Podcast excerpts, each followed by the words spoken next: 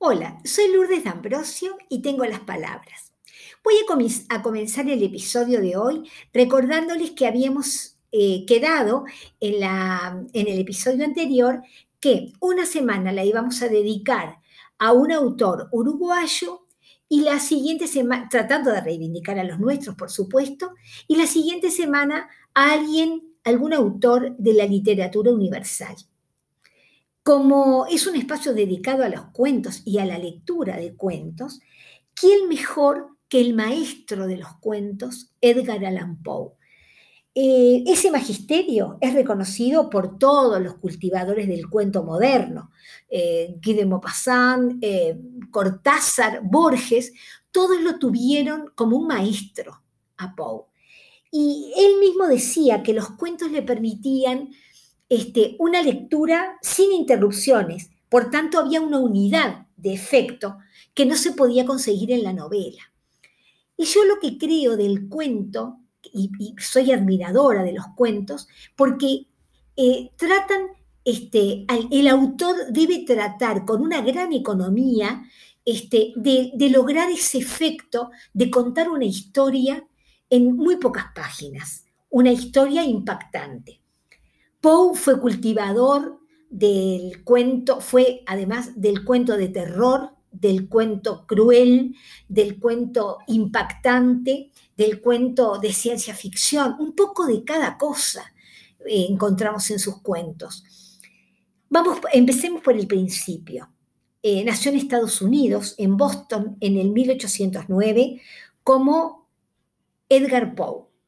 Eh, sus padres eran actores de circo itinerantes y cuando él, en su más tierna edad, a los dos años, los padres mueren.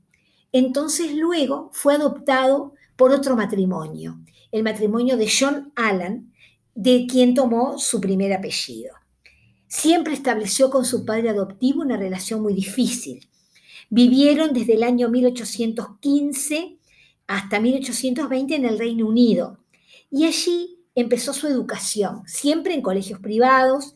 Después fue, cuando volvieron a Estados Unidos en el año 1820, fue a la, Universidad de Virginia, eh, de donde fue, no termina los estudios porque fue expulsado, porque él tenía una gran afición por el juego y por la bebida. Eh, el padre adoptivo no se dio por vencido y trató de conseguirle trabajo, eh, él abandonó esos trabajos que el padre le consiguió una y otra vez, luego se, se alistó en el ejército, tuvo una carrera en el ejército breve, este, por influencia del padre consigue un cargo en la Academia Militar, donde al poco tiempo también fue expulsado. En el año 1827 publica su primer libro de poemas y luego en el 1829 y en el 1832 publica otros libros siempre de poesía. Allá por el año 1832, él eh, contrae matrimonio con una prima muy jovencita, en algunos lugares dicen que tiene 13 años, en otros dice que tenía 14, una chica muy joven, este, de la que se ve que estuvo muy enamorado y vivieron un gran amor hasta que en el año 1843 esa prima, Virginia, muere de tuberculosis. Luego de una larga, este, una larga enfermedad, Virginia muere. Él, este, que ya había publicado algunos, algunos libros y que colaboraba con periódicos, con revistas como crítico literario, eh, escribiendo cuentos y se ganaba la vida con eso. Además, este, llegó a ser director de una de esas publicaciones, este, vivió una vida eh, después de la muerte de su esposa, una vida muy desgraciada, siempre aficionado a las drogas, al alcohol, a, la mala vida, este, publica, entre tanto, otros libros como El Cuervo y otros poemas en el año 1847, en el que murió su esposa. Después este, publicó alguna otra cosa, hasta que en 1849 este, lo encontraron inconsciente en la calle. No se sabe bien qué pasó con él, porque por esas adicciones al parecer estaba en un estado de gran deterioro, lo internan y al poco tiempo sufre una CB y muere. O sea, una vida conflictiva, una vida muy desgraciada, este, pero no por eso este hombre fue un gran autor recordado como el maestro del cuento. Ya les digo, desde distintos géneros como el cuento de terror, el cuento de ciencia ficción, el cuento truculento, este, se lo recuerda y fue tomado como una guía por una cantidad de autores. Eh, voy a leerles hoy de Edgar Allan Poe, de este gran autor, un cuento de su libro Escalofrío, que es una antología de, cuentos, El corazón del ator. Y dice así, espero que lo disfruten. Es cierto, siempre he sido nervioso, muy nervioso, terriblemente nervioso. Pero ¿por qué afirman ustedes que estoy loco? La enfermedad había agudizado mis sentidos en vez de destruirlos o embrotarlos, y mi oído era el más agudo de todos. Oía todo lo que puede oírse en la tierra y en el cielo. Muchas cosas oí en el infierno. ¿Cómo puedo estar loco entonces? Escuchen y observen con cuánta cordura, con cuánta tranquilidad les cuento mi historia. Me es imposible decir cómo aquella idea me entró en la cabeza por primera vez, pero una vez concebida me acosó noche y día. Yo no conseguía ningún perseguía ningún propósito, ni tampoco estaba colérico. Quería mucho al viejo, Jamás me había hecho nada malo, jamás me insultó. Su dinero no me interesaba, me parece que fue su ojo. Sí, eso fue. Tenía un ojo semejante al de un buitre, un ojo celeste y velado por una tela. Cada vez que lo clavaba en mí se me helaba la sangre. Y así, poco a poco, muy gradualmente, me fui decidiendo a matar al viejo y librarme de aquel ojo para siempre. Presten atención ahora. Ustedes me toman por loco, pero los locos no saben nada. En cambio, si hubieran podido verme, si hubieran podido ver con qué habilidad procedí, con qué cuidado, con qué previsión, con qué disimulo me puse a la obra. Jamás fui más amable con el viejo que la semana antes de matarlo. Todas las noches, hacia las doce, hacía yo girar el picaporte de su puerta y la abría. Oh, tan suavemente y entonces, cuando la abertura era lo bastante grande para pasar la cabeza, levantaba una linterna sorda, cerrada, completamente cerrada, de manera que no se viera ninguna luz, y tras ella pasaba la cabeza. Oh, ustedes se hubieran reído al ver cuán astutamente pasaba la cabeza. La movía lentamente, muy, muy lentamente, a fin de no perturbar el sueño del viejo. Me llevaba una hora entera introducir completamente la cabeza por la abertura de la puerta hasta verlo tendido en su cama. ¿Eh? ¿Es que un loco hubiera sido tan prudente como yo? Y entonces, cuando tenía la cabeza completamente dentro del cuarto, abría la linterna cautelosamente. Oh, tan cautelosamente. Sí, cautelosamente iba abriendo la linterna, pues crujían las bisagras, la iba abriendo lo suficiente para que un solo rayo de luz cayera sobre el ojo de buitre. Y esto lo hice durante siete largas noches, cada noche a las doce, pero siempre encontré el ojo cerrado. Y por eso me era imposible cumplir mi obra, porque no era el viejo quien me irritaba, sino el mal de ojo. Y por la mañana, apenas iniciado el día, entraba sin miedo en su habitación y le hablaba resueltamente, llamándole por su, noble, su nombre con voz cordial y preguntándole cómo había, cómo había pasado la noche. Ya ven ustedes que tendría que haber sido un viejo muy astuto para sospechar que todas las noches, justamente a las doce, iba yo a mirarle mientras dormía. Al llegar la octava noche, procedí con mayor cautela que de costumbre al abrir la puerta.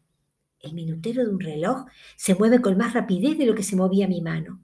Jamás antes de aquella noche había sentido el alcance de mis facultades, de mi sagacidad. Apenas lograba contener mi impresión de triunfo. Pensar que estaba ahí abriendo poco a poco la puerta y que él ni siquiera soñaba con mis secretas intenciones o pensamientos. Me reí entre dientes ante esta idea y quizá me oyó, porque le sentí moverse repentinamente en la cama, como si se sobresaltara. Ustedes pensarán que me eché hacia atrás, pero no. Su cuarto estaba tan negro como la pez, ya que el viejo cerraba completamente las persianas por miedo de los ladrones.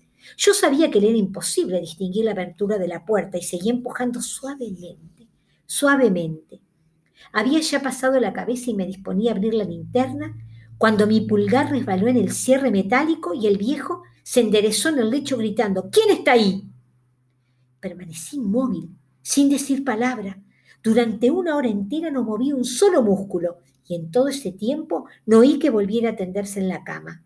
Seguía sentado, escuchando, tal como yo lo había hecho noche tras noche, mientras escuchaba en la pared taladros cuyo sonido anuncia la muerte. Oí de pronto un leve quejido y supe que era el quejido que nace del terror. No expresaba dolor o pena, oh no, era el ahogado sonido que brota del fondo del alma cuando el espanto la sobrecoge. Bien conocía yo ese sonido. Muchas noches, justamente a las doce, cuando el mundo entero dormía, surgió de mi pecho, ahondando con un espantoso eco los terrores que me enloquecían. Repito que lo conocía bien, comprendí lo que estaba sintiendo el viejo y le tuve lástima, aunque me reí en el fondo de mi corazón. Comprendí que había estado despierto desde el primer leve ruido, cuando se movió en la cama. Había tratado de decirse que aquel ruido no era nada, pero sin conseguirlo. Pensaba, no es más que el viento en la chimenea o en un grillo que chirrió una sola vez. Sí, había tratado de darse ánimo con esas suposiciones, pero todo era en vano. Todo era en vano porque la muerte se había aproximado a él deslizándose furtiva y envolvía a su víctima y la fúnebre influencia de aquella sombra imperceptible era la que le movía a sentir, aunque no podía verla ni oírla, a sentir la presencia de mi cabeza dentro de la habitación.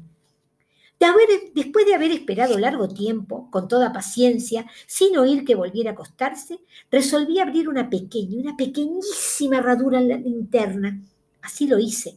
No pueden imaginarse ustedes con qué cuidado, con qué inmenso cuidado hasta que un fino rayo de luz, semejante al hilo de la araña, brotó de la ranura y cayó de lleno sobre el ojo de buitre.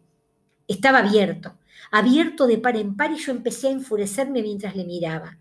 Le vi con toda claridad de un azul apagado y con aquella horrible tela que me helaba hasta el tuétano.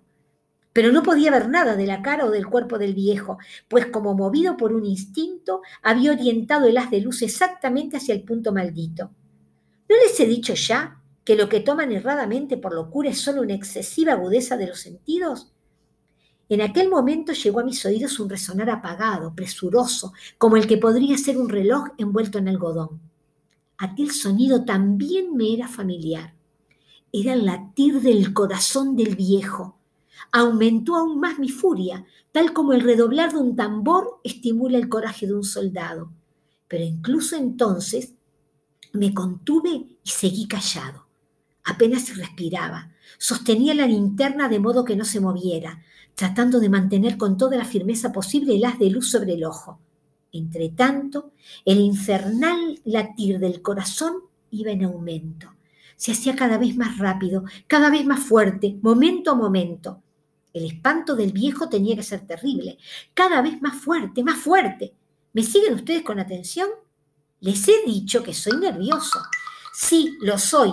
Y ahora, a medianoche, en el terrible silencio de aquella antigua casa, un resonar tan extraño como aquel me llenó de un horror incontrolable. Sin embargo, me contuve todavía algunos minutos y permanecí inmóvil. Pero el latido, el latido crecía cada vez más fuerte, más fuerte. Me pareció que aquel corazón iba a estallar y una nueva ansiedad se apoderó de mí. Algún vecino podía escuchar aquel sonido. La hora del viejo había sonado. Lanzando un alarido, abrí del todo la linterna y me, precipité en la habitación. El viejo clamó una vez, nada más que una vez. Me bastó un segundo para arrojarle al suelo y echarle encima el pesado colchón. Sonreí alegremente al ver lo fácil que me había resultado todo, pero durante varios minutos el corazón siguió latiendo con un sonido ahogado. Claro que no me preocupaba, pues nadie podía escucharlo a través de las paredes. Cesó por fin de latir. El viejo había muerto.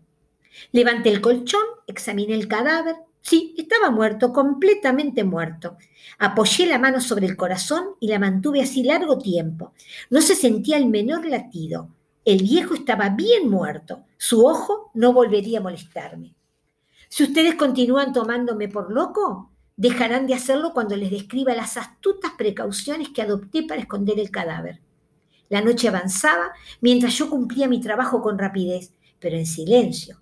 Ante todo, descuarticé el cadáver, le corté la cabeza, brazos, piernas, levanté luego tres planchas del piso de la habitación y escondí los restos en el hueco. Volví a colocar los tablones con tanta habilidad que ningún ojo humano, ni siquiera el suyo, hubiera podido advertir la menor diferencia. No había nada hoy.